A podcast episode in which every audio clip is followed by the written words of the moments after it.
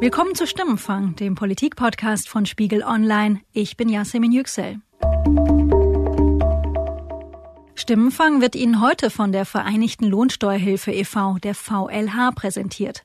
Mit einer Million Mitgliedern und rund 3000 Beratungsstellen bundesweit ist die VLH Marktführer und damit Deutschlands größter Lohnsteuerhilfeverein. Wer keine Lust oder Zeit hat, sich um die Steuererklärung zu kümmern, lässt sie einfach von den Experten machen. Denn die VLH sichert Ihnen die Steuervorteile, die Ihnen zustehen. Stimmenfanghörer sparen sich jetzt mit dem Code Podcast die Aufnahmegebühr. Eine Beratungsstelle in Ihrer Nähe finden Sie auf www.vlh.de.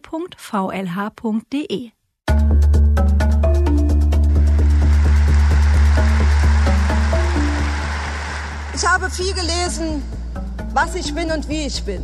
Mini, eine Kopie, ein einfaches Weiter so.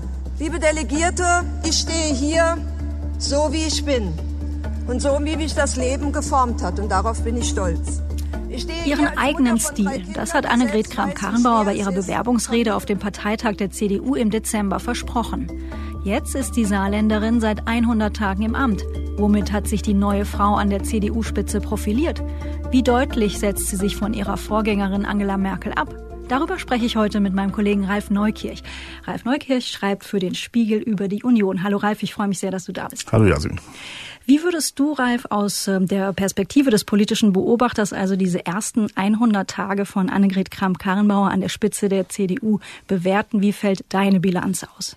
Also ich würde sagen, es ist eine ambivalente Bilanz. Zum einen, glaube ich, hat sie eins ganz gut geschafft. Unmittelbar nach ihrer Wahl gab es ja die Befürchtung, dass die CDU, weil die Wahl so knapp ausgefallen ist, dass äh, das so eine Zerreißprobe für die CDU werden würde, dass es jetzt zwei Lager gibt, das Märzlager und das Kramp-Karrenbauer Lager und dass im Grunde das, was mit dieser Wahl erreicht werden sollte, nämlich die Partei zu befrieden, damit nicht erreicht werden würde. Und das hat sie, glaube ich, ganz gut geschafft, das zu verhindern. Also es gibt jetzt eigentlich keine zwei Lager mehr. Es gibt natürlich noch inhaltliche Lager, aber die Tatsache, dass Annegret Kamp-Karrenbauer neue Parteivorsitzende ist, die ist jetzt allgemein akzeptiert, auch bei den März-Anhängern. Und ähm, das hat sie ganz geschickt angestellt. Gibt es natürlich noch einen zweiten Aspekt, wie wird das jetzt draußen wahrgenommen, auch über die eigene Partei hinaus? Und da würde ich sagen, zeigt sich einfach, wie schwierig es ist, nur Parteivorsitzende zu sein und kein Amt zu haben, kein politisches. Sie versucht, sich von Angela Merkel abzusetzen. In einigen Punkten hat sie es auch geschafft. Aber ich finde nicht, dass es ihr bisher gelungen ist, wirklich ein Profil zu gewinnen, was jetzt über Leute hinausgeht, die sich jetzt sehr, sehr für CDU interessieren, also die allgemein politisch interessiert sind. Da ist, glaube ich, sind ihre Konturen nach wie vor sehr verschwommen und das wird sehr, sehr schwierig, das überhaupt zu ändern, glaube ich. Du hattest, ich habe mal nachgeschaut, nach Annegret Kramp-Karrenbauers knapper Wahl für Spiegel Online geschrieben, ähm, Annegret Kramp-Karrenbauer ist in vielen Dingen konservativer als Merkel es je war. Hat sie dich da in deinem Urteil bestätigt jetzt in den letzten 100 Tagen? Also ich glaube, wenn man einfach nur mal ihren missglückten Karnevalswitz nimmt, glaube ich ja. Wer war denn von euch vor kurzem mal in Berlin? Da seht ihr doch die Latte Macchiato-Fraktion die die Toiletten für das dritte Geschlecht einführen. Das ist für die Männer, die noch nicht wissen, ob sie noch stehen dürfen beim Pinkeln oder schon sitzen müssen. Dafür dazwischen ist diese Toilette. Ja. So ein Witz, egal wie man den jetzt findet, aber der wäre Angela Merkel, glaube ich, gar nicht eingefallen. Das ist irgendwie so ein sich darüber lustig zu machen oder das als Thema für einen Witz zu nehmen, das ist, kommt, glaube ich, in ihrem Weltbild gar nicht vor. Das kommt, glaube ich, erst dann, wenn man tatsächlich einen etwas konservativeren Blick auf viele Dinge hat, wie Annegret Kamp-Karrenbauer das eben hat. Wobei man bei ihr auch sagen muss, ähm, mir kommt es schon so vor, als wäre ein großer Teil des Konservatismus, den sie jetzt auch so offen vor sich her trägt, als wäre das auch ein bisschen Masche. Also es ist natürlich völlig klar, der liberale Flügel der Partei, den hat sie eigentlich, erstaunlicherweise.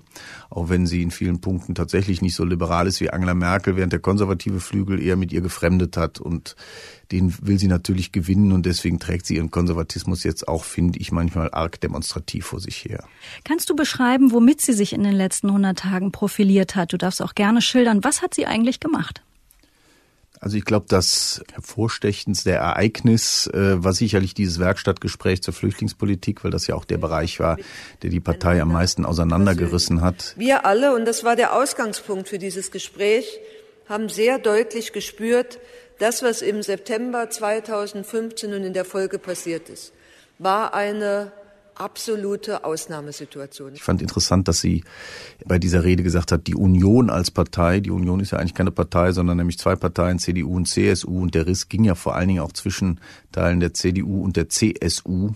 Und den zu kitten ist ihr, glaube ich, ganz gut gelungen. Es kommt auf die Union an. Die Union, sowohl CDU als auch CSU, sind die Parteien, die in der Lage sind, im Grunde genommen das Und zu definieren diese Kombination aus Humanität auf der einen Seite und Härte im Sinne von Konsequenz auf der anderen Seite. Durch dieses Werkstattgespräch, bei dem ja faktisch gar nichts rausgekommen ist, aber bei dem alle mal das Gefühl hatten, sie dürfen jetzt sagen, was sie wollen, bei dem dann auch mal das Wort Grenzschließung fiel, ohne dass jemand hysterisch äh, nach Luft geschnappt hat. So, und das hat der Partei irgendwie das Gefühl gegeben, da ist doch jetzt wieder jemand, der unser Anliegen besser versteht, als es Angela Merkel verstanden hat.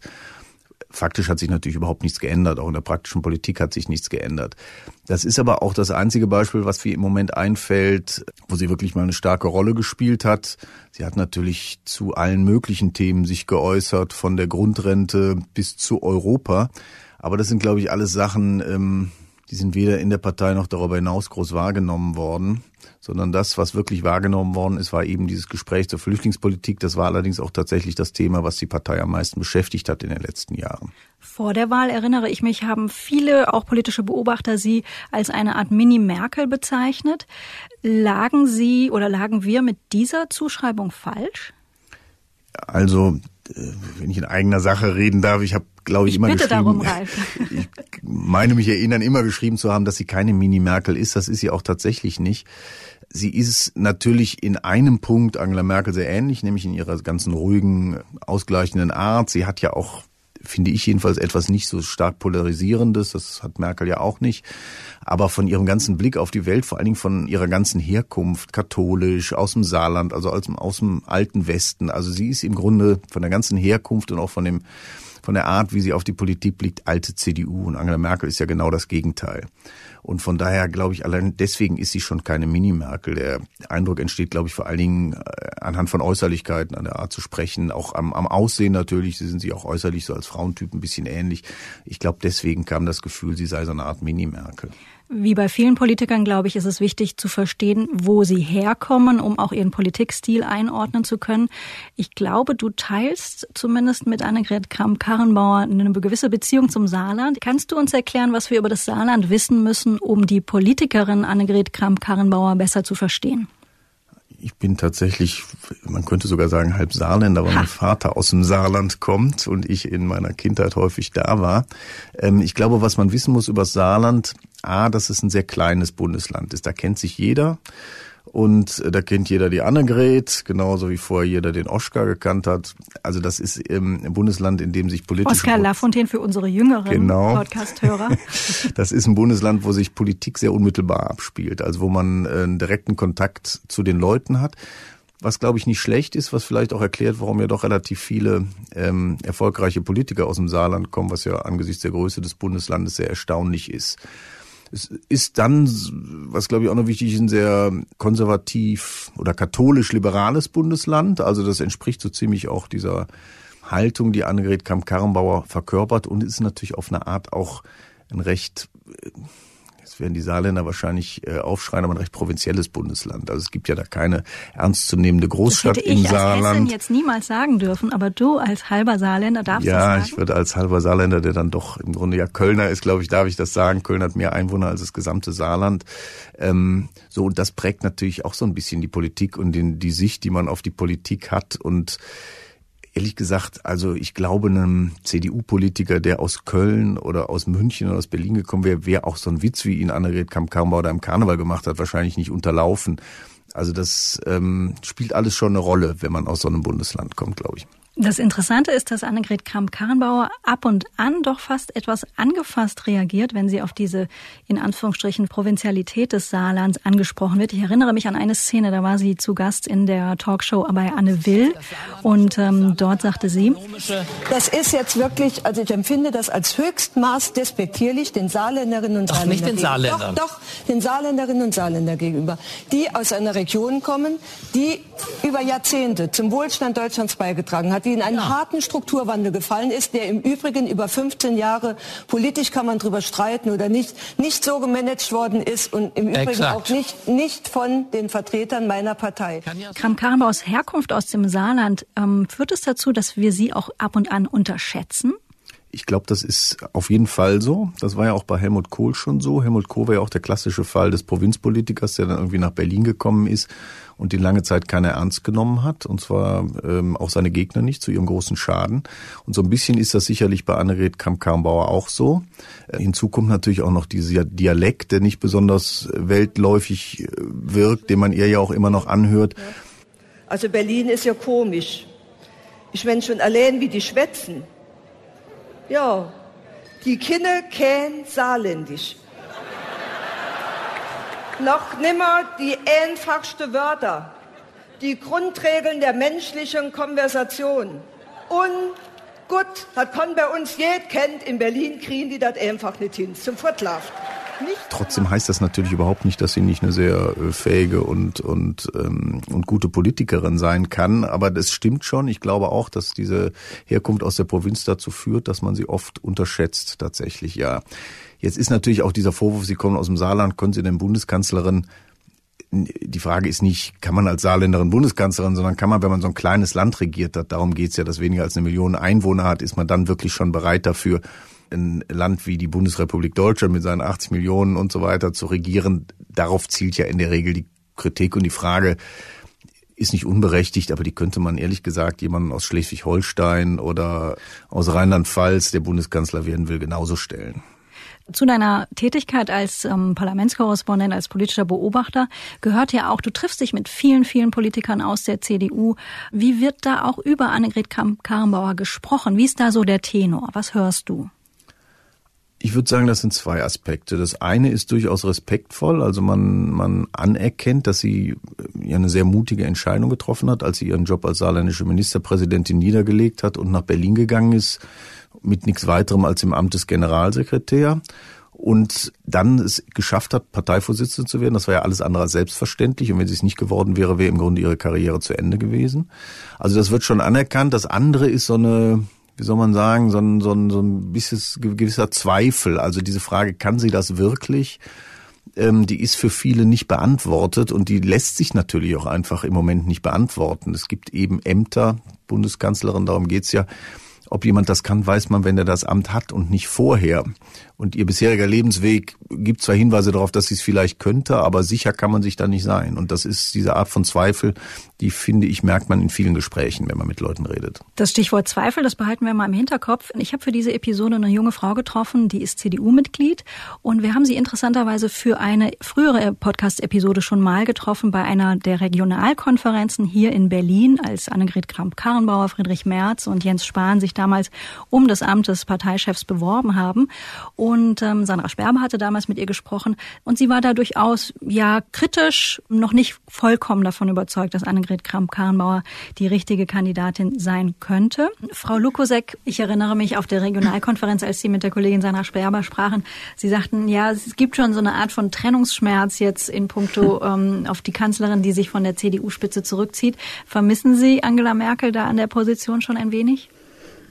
Also mir fällt schon sehr auf, dass sie sich sehr zurückgezogen hat, dass sie, glaube ich, ganz bewusst jetzt AKK den Raum lässt, sich zu etablieren und zu profilieren und auch eine Position zu erarbeiten. Natürlich hat sie jetzt, sage ich mal, das gemacht, was von ihr auch erwartet wurde oder auch immer beschrien wurde, dass sie jetzt äh, wertkonservativer geworden ist oder vielleicht nicht geworden ist, aber die CDU jetzt wieder in die Richtung mehr profiliert. Wie bewerten Sie das? Also ist das die Richtung, die auch Sie sich für die Partei wünschen? Also das könnte ich jetzt so noch nicht sagen. Ähm, klar, ihre Position zur Ehe für alle und dann jetzt auch für zu Intersexuellen und auch zu Homosexuellen ist natürlich aus Berliner Sicht, muss ich auch sagen, nicht immer nachvollziehbar. Ich glaube, sie hat da schon viel die gesamtdeutsche CDU-Brille auf und denkt da an viele Wählergruppen und auch Unterstützergruppen, die natürlich noch sehr viel religiöser und sehr viel wertkonservativer denken. Unter Angela Merkel hat die CDU in einigen Fragen durchaus ja progressive Positionen eingenommen. Ein Stichwort ist die Ehe für alle. Unter Annegret Kramp-Karrenbauer ist jetzt eben schon zu beobachten, dass die Partei da einfach auch wieder ein Stück in die wertkonservativere Richtung rückt. Wie gefällt Ihnen das? Ja, das ist auch der Punkt, den ich am meisten mit äh, Freunden diskutiere. Und wir sind uns immer nicht einig, wie viel Strategie das jetzt ist und wie viel sie selbst da sozusagen dahinter steht. Jetzt lebe ich auch schon seit zehn Jahren in Berlin, was mich auch nochmal verändert hat und was mir natürlich schwerer macht, gerade bei Themen, wenn es um die Ehe für alle geht oder auch die Rolle der Frau. Da habe ich schon ein anderes Bild auf die Dinge, weil ich auch einfach sehr ähm, emanzipiert und frei aufwachsen konnte. Und das ist jetzt was, was mir auch zuletzt immer mehr fehlt oder die Lücke wird mir immer klarer, dass äh, wir eigentlich genau die Themen konservativen Feminismus eigentlich nicht so richtig diskutieren und nicht so richtig ranlassen. Und das, das wäre was, was mir in der CDU noch fehlt. Ralf, ich fand an dem Gespräch mit Frau Lukosek interessant, dass sie, glaube ich, genau für diese jüngere großstädtische CDU steht, zu der Merkel die CDU unter ihrer Führung auch gemacht hat. Und Annegret Kramp-Karrenbauer scheint da jetzt ein anderes Profil an den Tag zu legen. Und da findet sich eben ein Mitglied wie Frau äh, Lukosek nicht wirklich wieder. Besteht die Gefahr, dass ähm, AKK einige Mitglieder auch verprellt mit ihrem Kurs?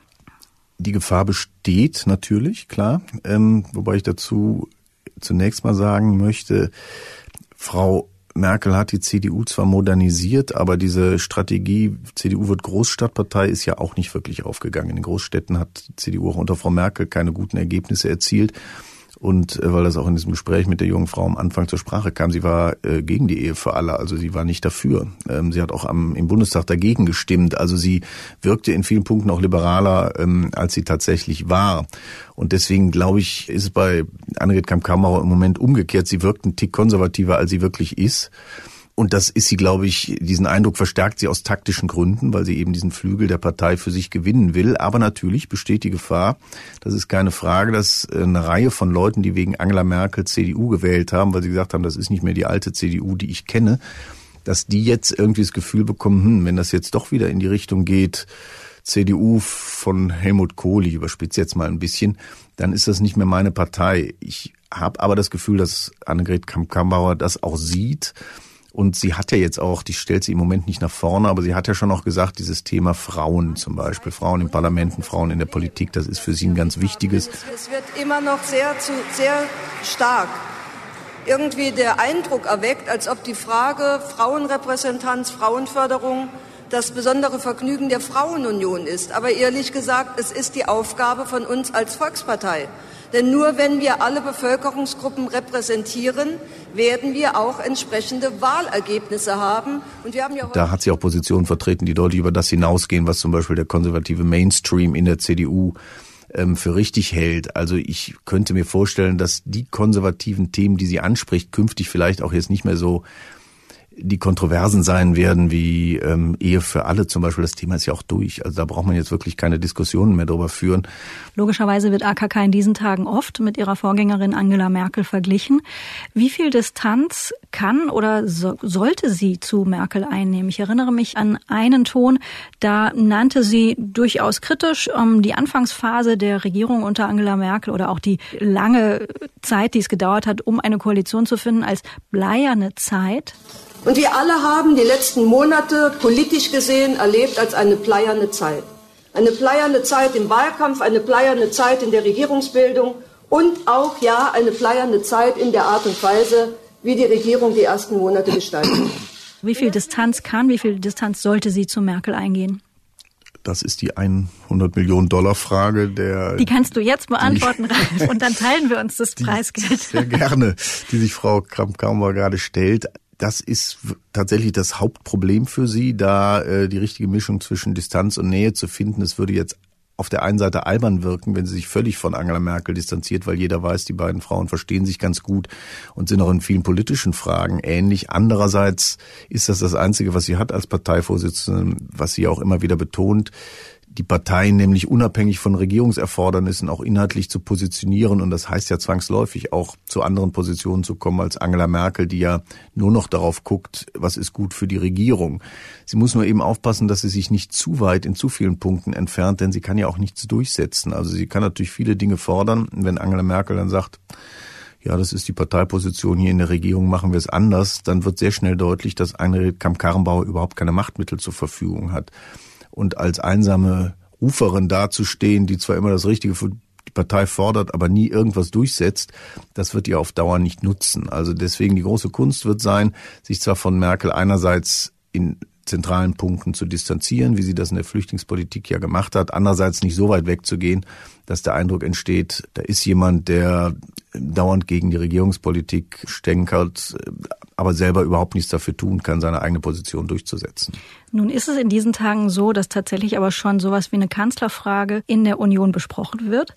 Für unsere Hörerinnen und Hörer, die nicht jeden Tag und jede politische Meldung verfolgen, kannst du uns zum einen nochmal erklären, wie kann es eigentlich sein? Auf dem Papier geht diese Legislaturperiode ja noch zwei Jahre. Eine Wahl stünde also erst 2021 ein. Warum reden wir eigentlich zu diesem Zeitpunkt schon so verhältnismäßig viel über eine neue Kanzlerkandidatur? Und wenn ja, wäre AKK gesetzt?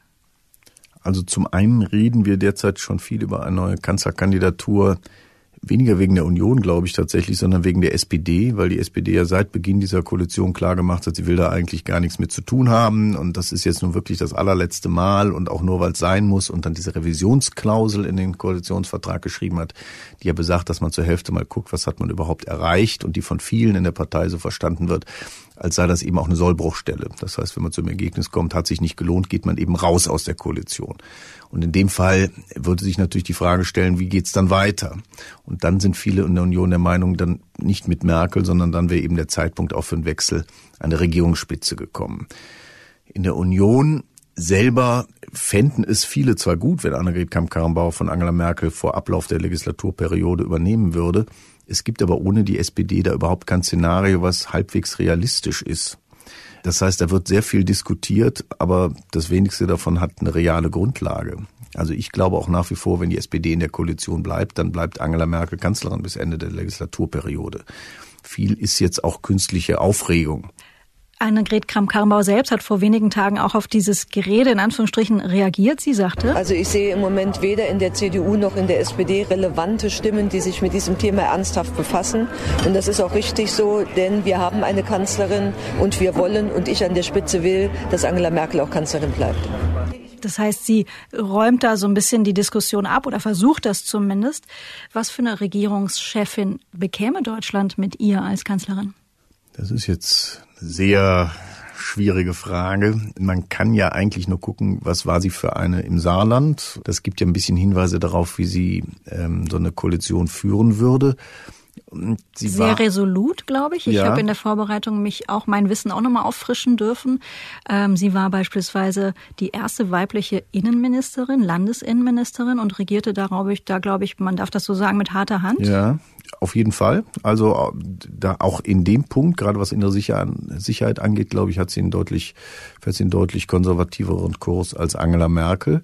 Sie hat auch ihren Koalitionspartnern zwar Freiheiten gelassen, aber sich nicht, nicht alles bieten lassen. Also sie hat die FDP ja im Grunde ähm, seinerzeit aus der Koalition rausgeschmissen, weil sie einfach gesagt hat, es reicht ähm, und hat dann die Koalition beendet. Und sie hat, das muss man sagen, doch erhebliches politisches Gespür bewiesen. Also sie hat die Koalition zu einem Zeitpunkt beendet, als Angela Merkel gesagt hat, tu es auf gar keinen Fall, das geht in die Hose, es geht schief. Aber sie hat gesagt, nee, ich glaube, ich kenne das Saarland gut genug. Und sie hat am Ende Recht behalten. Sie hat dann ein sehr, sehr gutes Ergebnis nochmal bei der Landtagswahl bekommen, obwohl der ganze Bundestrend gegen sie war. Das war auf dem Höhepunkt des Hypes um Martin Schulz, als alle gedacht haben, ähm, es wird jetzt wahnsinnig schwierig, überhaupt nochmal Ministerpräsident zu werden. Sie hat das mit einem komfortablen Ergebnis geschafft. Also ich glaube, man bekäme eine Regierungschefin, eine Kanzlerin, die deutlich konservativer sein würde als ihre Vorgängerin die aber das Geschäft des Regierungs, des Regierungshandelns ähm, beherrscht oder zumindest bewiesen hat, dass sie es beherrscht. Vielen Dank, Ralf, für deine Einschätzung heute und bis bald. Sehr gern. Das war Stimmenfang, der Politik-Podcast von Spiegel Online. An dieser Stelle noch eine Erinnerung von unserem Sponsor. Vergessen Sie nicht, Ihre Steuererklärung müssen Sie bis zum 31.07. abgeben.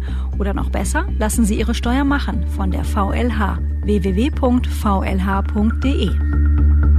Kommenden Donnerstag hören Sie wie gewohnt die nächste Podcast-Episode. Es wird dann eine besondere Folge sein. Sandra Sperber spricht im live aufgezeichneten Podcast mit Philipp Amthor, Luise Amtsberg und Kevin Kühnert über das Jungsein in der Politik. Ihr Feedback zu dieser Episode und zu unserem Podcast insgesamt können Sie uns per Mail schicken an stimmenfang.spiegel.de oder Sie sprechen auf unsere Mailbox unter 040 380 80 400. An diese Nummer können Sie uns auch eine WhatsApp-Nachricht schicken. Und wie immer finden Sie unsere Kontaktdaten auch in den Show Notes zu dieser Episode. Sandra Sperber und ich, Yasemin Yüksel, haben diese Folge produziert. Danke für die Unterstützung an Jelena Berner, Sebastian Fischer, Lena Jessen, Johannes Kückens, Thorsten Reitzek und Matthias Streitz. Die Stimmenfangmusik kommt von Davide Russo.